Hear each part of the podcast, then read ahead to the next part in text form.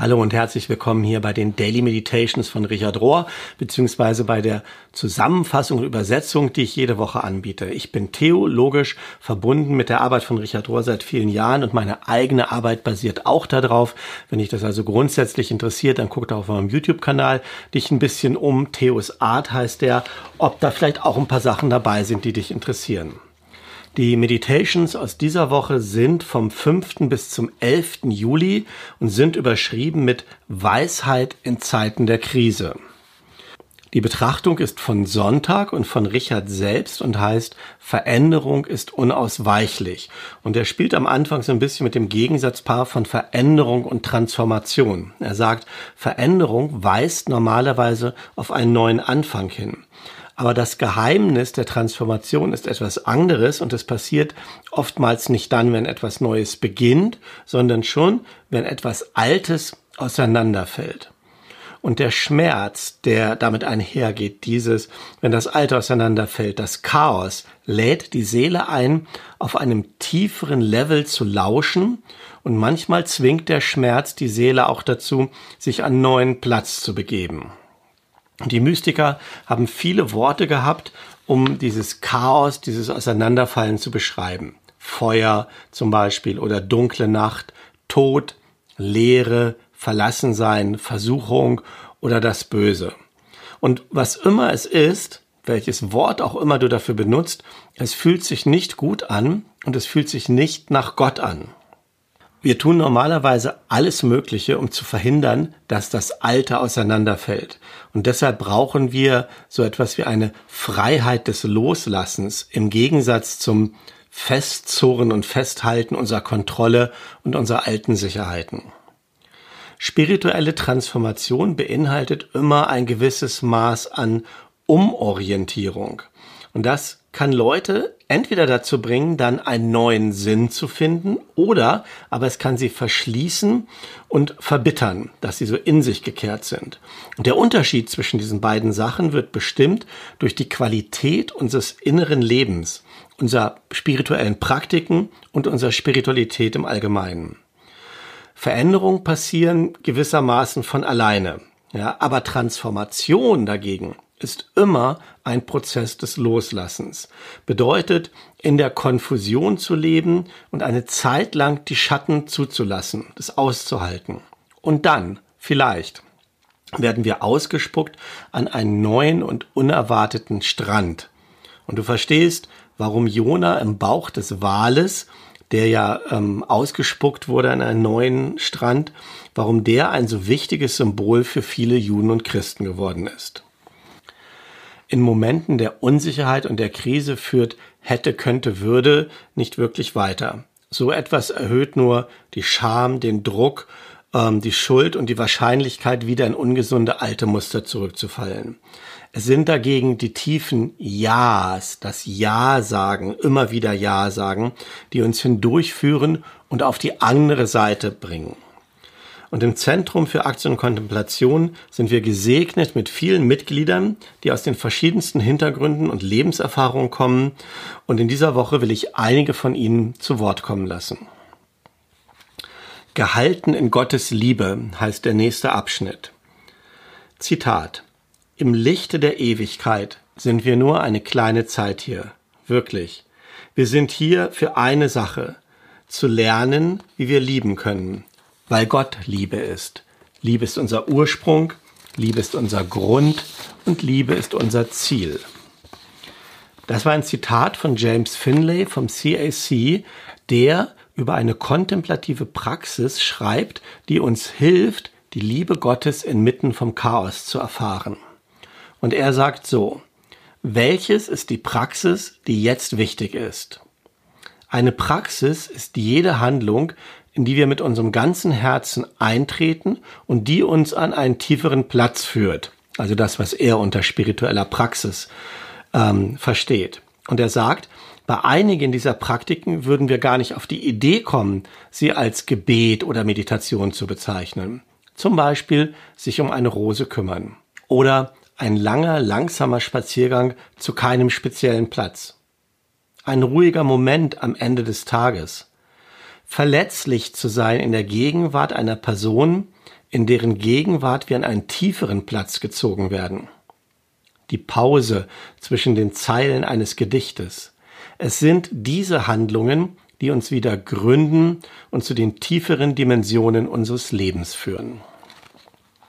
In diesen kontemplativen Praktiken geht es darum zu sitzen, also da zu bleiben und deine Achtsamkeit zu erneuern darüber, dass du in der Gegenwart Gottes sitzt, der oder die überall um dich herum und in dir ist.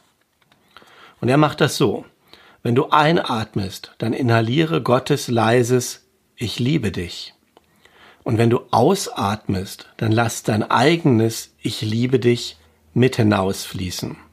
Und so atmen wir die ganze Zeit. Ich liebe dich, ich liebe dich, ich liebe dich, ich liebe dich.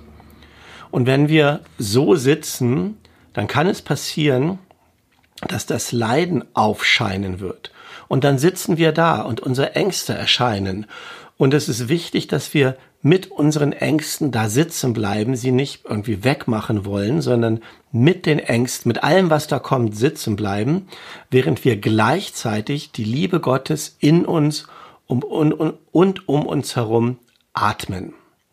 Und wir werden dann feststellen, dass alles Leiden und alle Ängste kein Hinderungsgrund sind, dass Gott uns nicht lieben könnte. Und dann, Stück für Stück, kommen wir zu dem Verständnis, dass alles Liebe ist.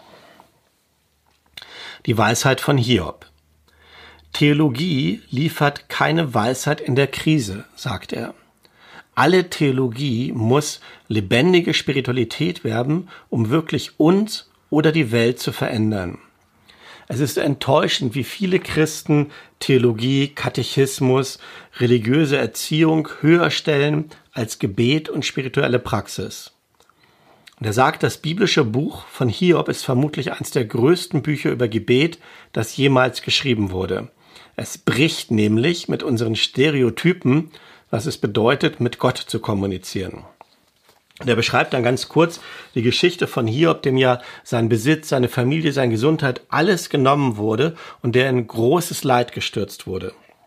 Und dann sind seine sogenannten Freunde gekommen und haben ihm erklärt, warum er leidet und wie das Ganze theologisch zu betrachten ist. Aber Hiob hat es gewagt, ganz anders mit Gott zu kommunizieren, ähm, ihn zu konfron konfrontieren, was etwas ist, was man uns aberzogen hat. Uns wurde es im Gegenteil gesagt, Gott, mit Gott in Konfrontation zu gehen, ist Blasphemie. Ja.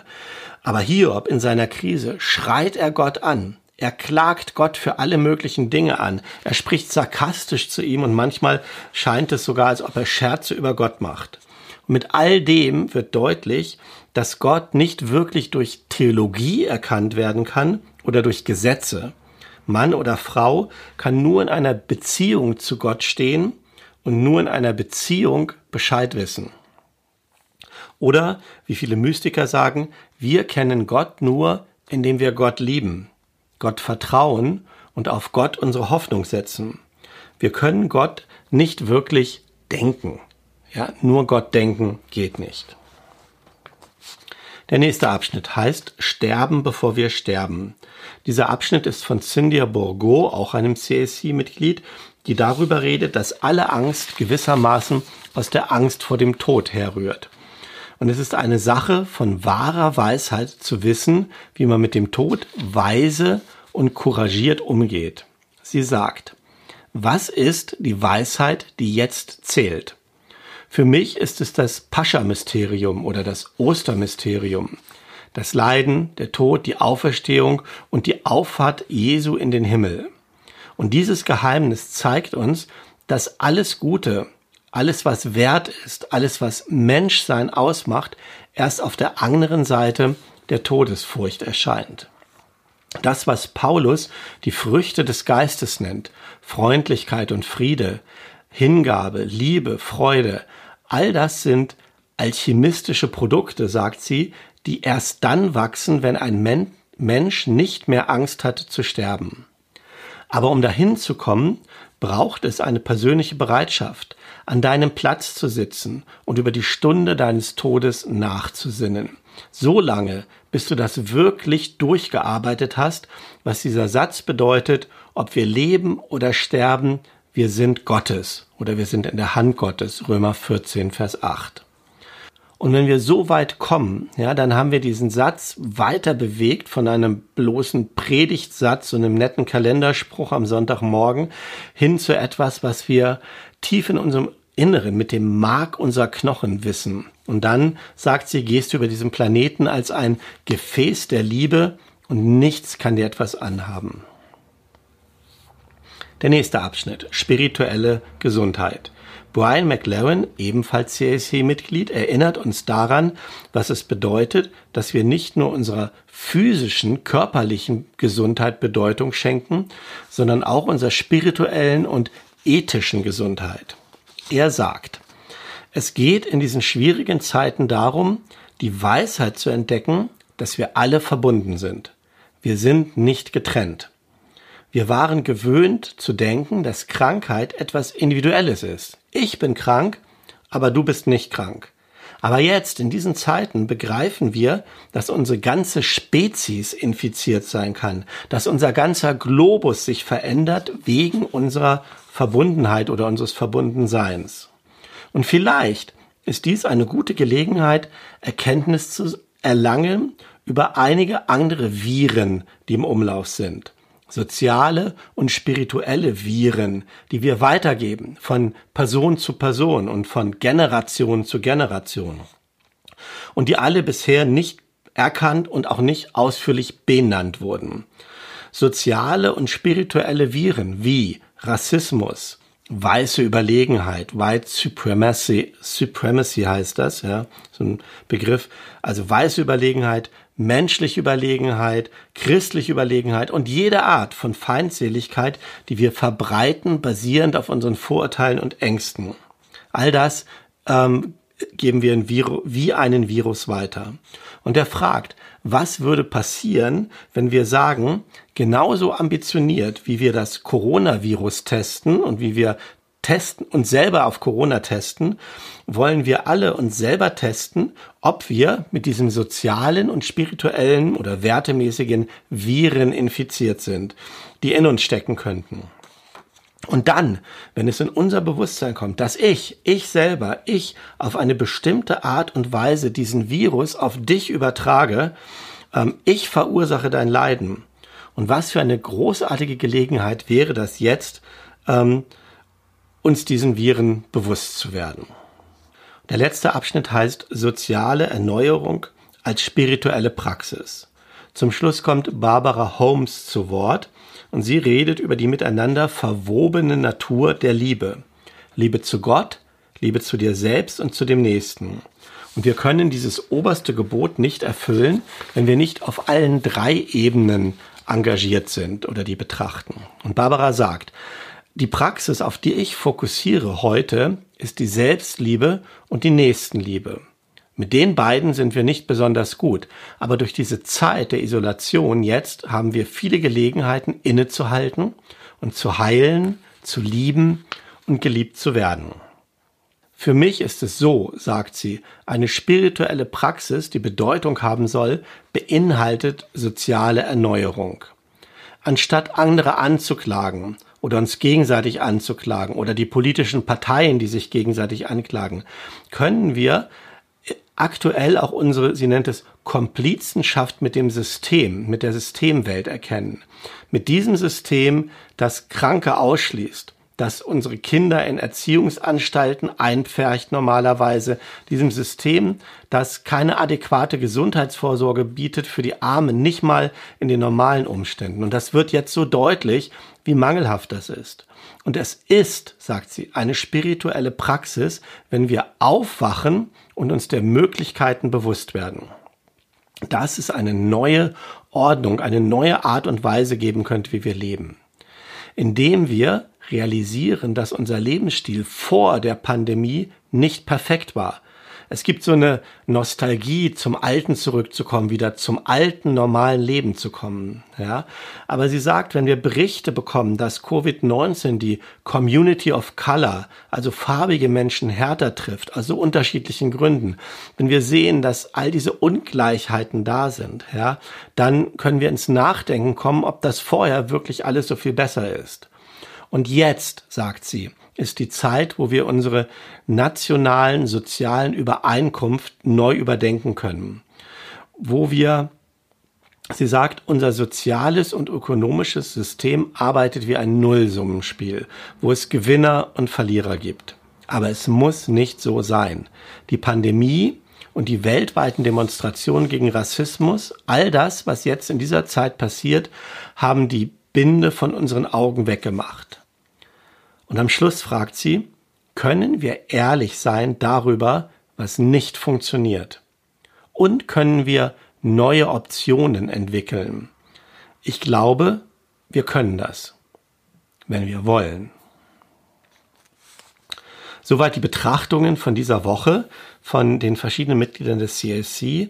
Und am Ende gibt es eine Praxisanleitung, die aber in dieser Woche schlicht und einfach darin besteht, ein Gedicht ähm, zu lesen und einsinken zu lassen. Ein Gedicht, das Lynn Ungar geschrieben hat, ähm, ganz am Anfang der Pandemie. Und ich lese das einfach mal vor und übersetze das so gut, wie ich das übersetzen kann. Pandemie. Was wäre, wenn du darüber denkst, wie die Juden über den Sabbat denken, als eine höchst heilige Zeit? Höre auf mit Reisen, höre auf mit Kaufen und Verkaufen. Lass es sein, jetzt im Moment zu versuchen, die Welt zu verändern. Singe, bete, berühre, berühre nur diejenigen, mit denen du dein Leben teilst. Zentriere dich. Und wenn dein Körper ruhig geworden ist, streck dich mit deinem Herzen aus. Erkenne, dass wir verbunden sind. Auf eine schreckerregende und zugleich wunderschöne Art. Du kannst das in dieser Zeit nicht wirklich verleugnen. Erkenne, dass alle unsere Leben Hand in Hand sind. Aber strecke nicht deine Hand aus. Strecke dein Herz aus. Verspreche dieser Welt deine Liebe in guten wie in schlechten Zeiten, in Krankheit und Gesundheit, so lange, wie wir alle leben. Das war's. Ich wünsche dir Gottes Segen, alles Gute für die kommende Woche und bis zum nächsten Mal möge sein oder ihr Friede dich fest in seiner oder ihrer Hand halten. Mach's gut.